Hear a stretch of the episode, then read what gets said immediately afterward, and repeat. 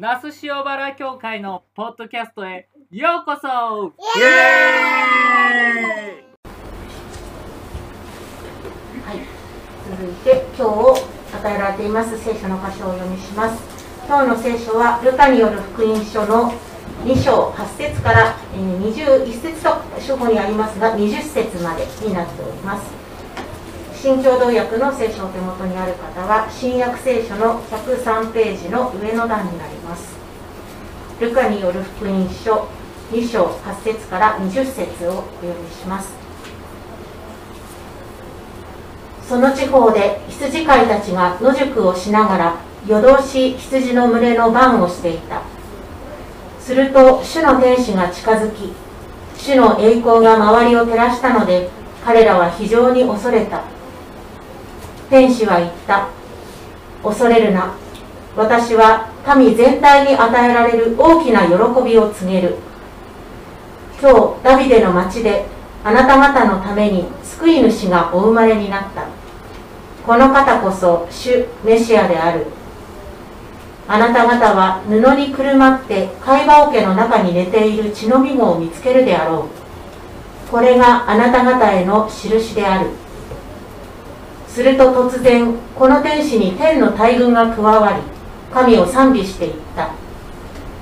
意図高きところには栄光神にあれ地には平和御心にかなう人にあれ。天使たちが離れて天に去った時羊飼いたちはさあベツレヘムへ行こう。主が知らせてくださったその出来事を見ようではないかと話し合った。そして急いで行ってマリアとヨセフまた貝羽桶に寝かせてある血のみ子を探し当てた。その光景を見て羊飼いたちはこの幼子について天使が話してくれたことを人々に知らせた。聞いた者は皆羊飼いたちの話を不思議に思った。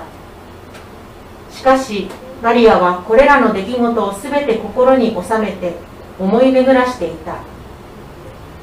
羊飼いたちは見聞きしたことが全て天使の話した通りだったので神をあがめ賛美しながら帰っていった。以上です。では続いて説教「恐れるな大きな喜びを」と題しまして今野義郎先生からお願いします。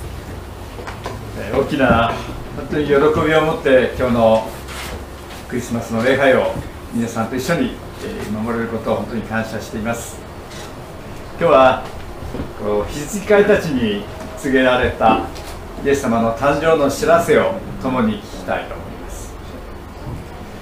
旧約聖書などを見ますと例えば詩篇の23編。主は羊飼い私には何もかけることがない。主は私の青草の腹に休ませ憩いの水のほとりに伴い魂を生け出してくださる。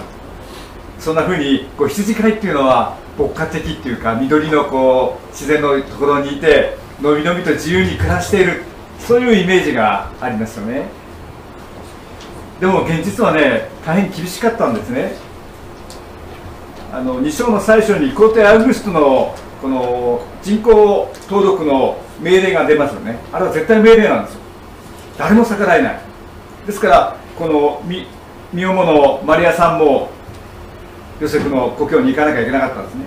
人口登録それは課税です。税金を取るためです。あと兵役をするためです。でもそこから唯一漏れるのが羊飼いたちなんですね。漏れるということは例えば税金を納めないということはどうでしょうか。私たちは法で守られない守られないということになりますよね。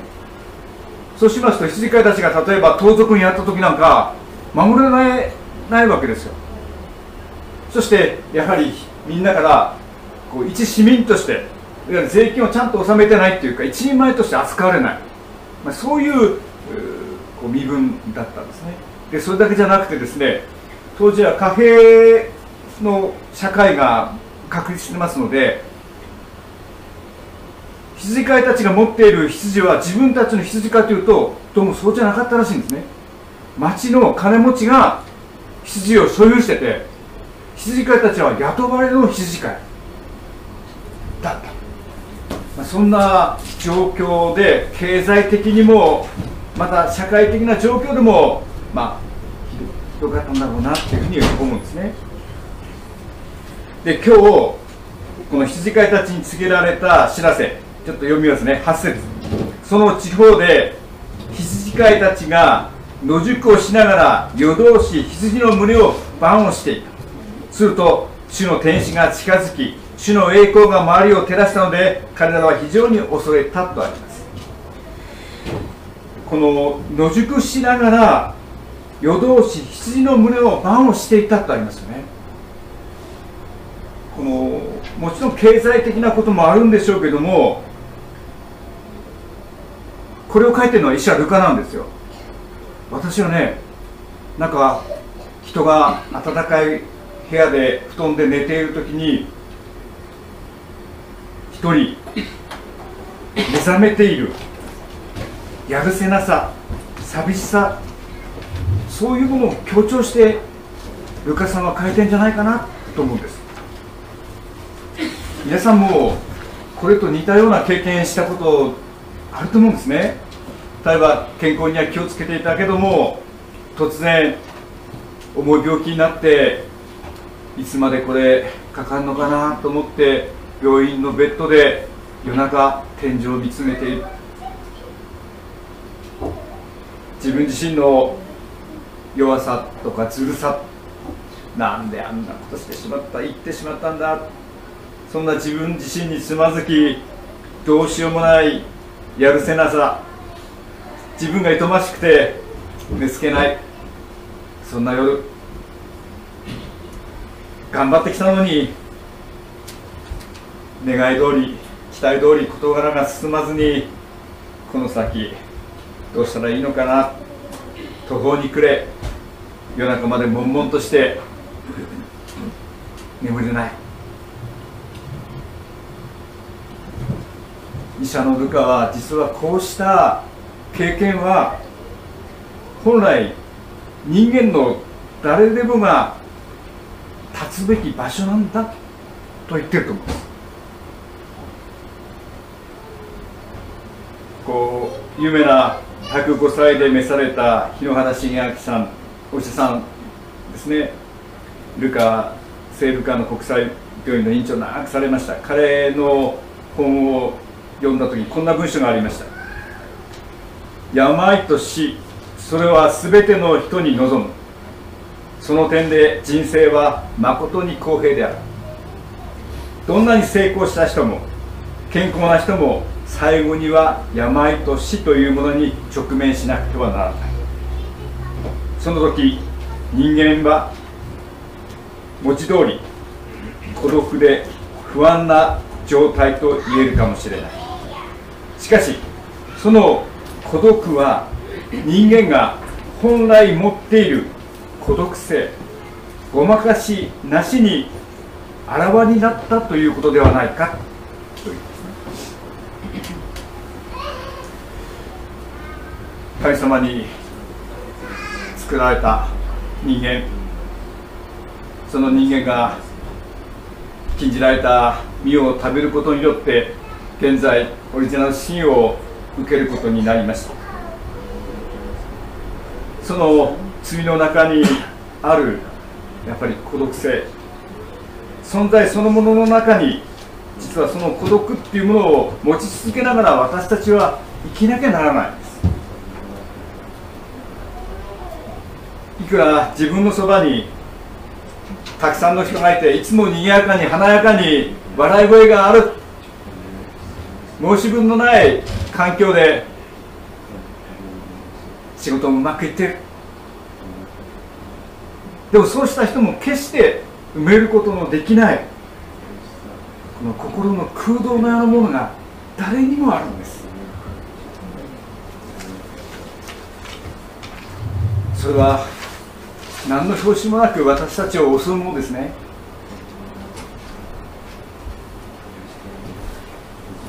私が以前おりました川崎の堺町教会というのは川崎駅からですね金龍街っていうこう繁華街を通って着く約12、3分の距離のところにあったんですね。その銀銀龍街っていうのはもう本当に客引きとか怪しい店がいっぱいあってそして本当にネオンがギラギラしてるとこなんですよ。そこを通って今日いつも帰るんですね駅から。そうするとその銀龍街が終わってふと角を曲がった時に私はねもうなんかこうエアポケットに入るっていうか何とも言えない寂しさっていうかなんか祭りの後のようなこう虚しさ。もっと言うならばあの彼らには宿屋には彼らのいる場所がなかったっていうこうルカの表現が同じような感じだったかじゃないかと思うんですね。なんかすっぽりとはじき出されるような自分だけが置かれたようなそういう空洞を感じる。そこにはやはり一人眠れずに目覚めている。なんか不安どうしようもない寂しさ。何のごまかしも聞かない裸の一人の孤独な人間の闇。の中にポツンと置かれている。でもそれは本来の人間のあるべき場所なんだと。誰でもが持ってるんだと。この羊飼いたちがこの野宿しながら夜通し羊の胸を番をしていたっていう表現の中に込められてるんじゃないか。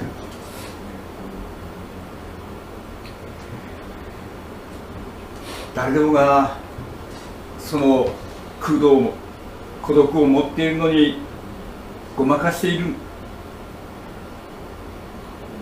また気づいても気づかないふりをしている。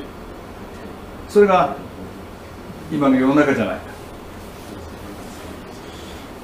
そこにはどんなに親しい人でもその人間の手はその空洞には届かない。孤独の底の底なんです。ただ神の御手だけがそこに届くんです。神の光が闇の中に届くんです。それをルカは言ってるんじゃないか。だから彼らは非常に恐れた恐怖におののいたと書いてあります。そこで天使は言ったんです。10節。恐れるな。私は民全体に与えられる大きな喜びを告げる。今日ダビデの町であなた方のために救い主がお生まれになった。この方こそ主メシアである。あなた方は布にくるまって貝羽桶の中に寝ている血のみ子を見つけるであろう。これがあなた方への印である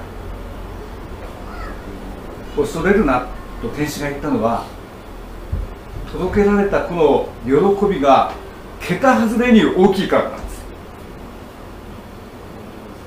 今まで人間が見ることができなかった神それを異次元のいわゆる神様が相手人間のためにその一人子を人間の形として見える姿でこのように与えてくださったというとてつもない喜びだったんです。この恐れることはないっていうのはもう一つルカによる福音書ではこの一章の28節にマリアさんに語られていますおめでとう恵まれた方主があなたと共におられるマリアはこの言葉に戸惑っていると天使はマリアに恐れることはない。あなたは男の子を産む。やはりこの恐れることない。っていう天使の声は一つの大事なキーワードなんですね。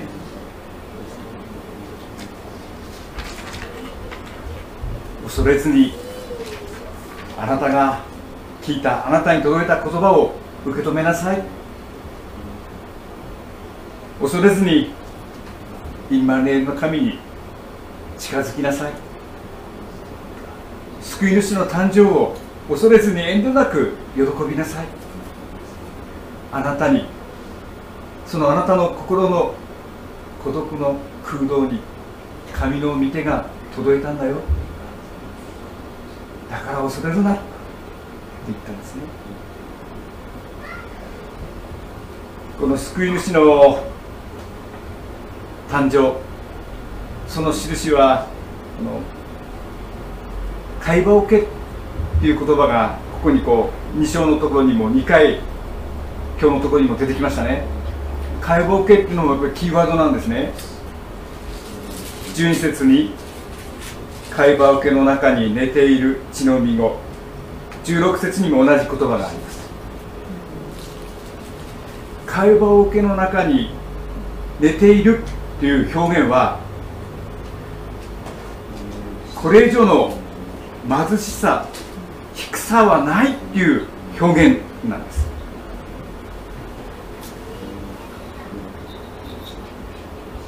神の子イエス様は神でありながら人間の子供でさえもベッドや暖かい布にくるまれて誕生するのに解剖家に寝かされた。そんな形で実は生まれる時から十字架を背負うような形で誕生したんだよ。血のみ子。皆さんも赤ちゃんね私も孫がこの間4人目誕生しましたけども赤ちゃんこうやって見ると私たちも自然に笑顔になる。なんかこう愛が呼び出される。そういう感覚になりませんか？引き出されるっていう感覚。会話受けの中に寝ている血のみ子そういう意味なんですよ。そして博士たちはこの天使が告げてくださったその出来事を見ようじゃないかと言って急いでマリアとヨセフ解剖家を探して出かけるんですね。そして血の実を探し当てたとあります。僕ねこの探し当てたっていうのがねやはり羊飼いたちにとってあの羊飼いは独特の匂いするんですよ。風呂に入りませんし同じ服着ててね。その羊飼いたちは町の宿屋にはやっぱり行けないんですね。嫌われちゃう。自分たちに救い主が与えられとしたとしたら宿屋とか民家じゃない。やっぱりもっと低くて貧しいところ。家畜小屋だ。いや家畜小屋をそうは行ったら絶対私たちの救い主はいると言って探し当てた。この喜びがねこの言葉にあると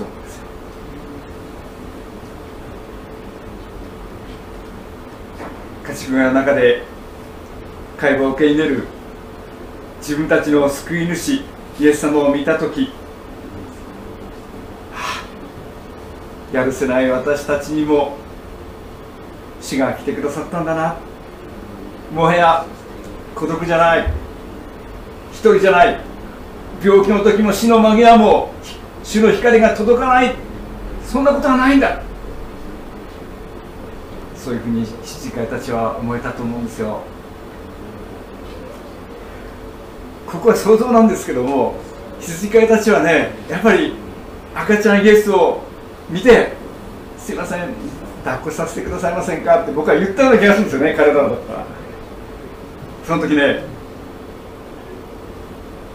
私たちが赤ちゃんをこう抱っこしますよね。抱っこした時に赤ちゃんの手は自然に私たちを抱いてるんですよまだ。わかりますかね？こうやって抱いた時赤ちゃんの手はこういうふうに私たちを抱いてくれますよね。これがねインバンジェルだと僕は思うんですよ。私たちが主を抱きながらまた主も私たちを抱いていてくださるそれが共にあるってインバニエルが実現するっていうことだ。そういうふうに思うんですね。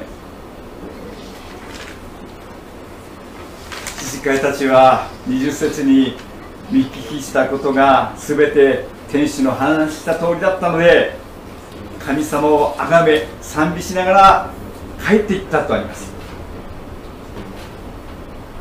神様を崇め賛美しながら帰っていく。どうなるか。同じ場所に戻っていく。周りも同じ環境も同じ何にも変わってはいない。でもそこに神をあがめ賛美しながら帰っていく時に何かが違う。今まで置かれていた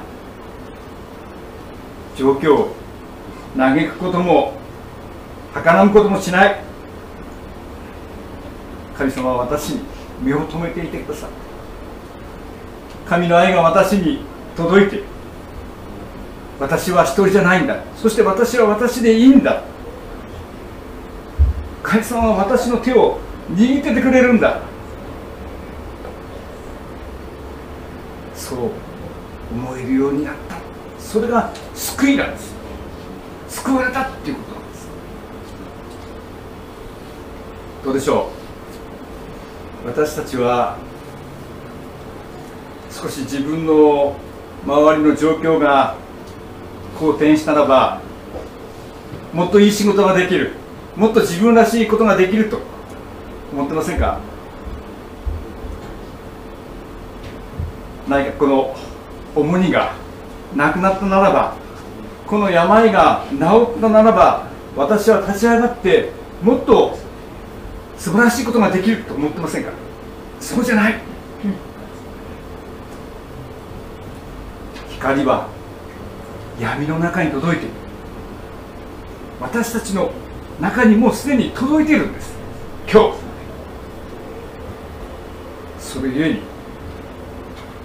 問題が解決したのじゃなくて問題を抱えながらも私たちは立ち上がる前に進んでいくことができる。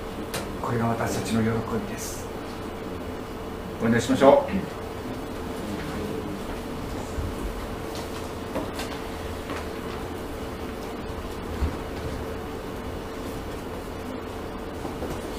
私たちに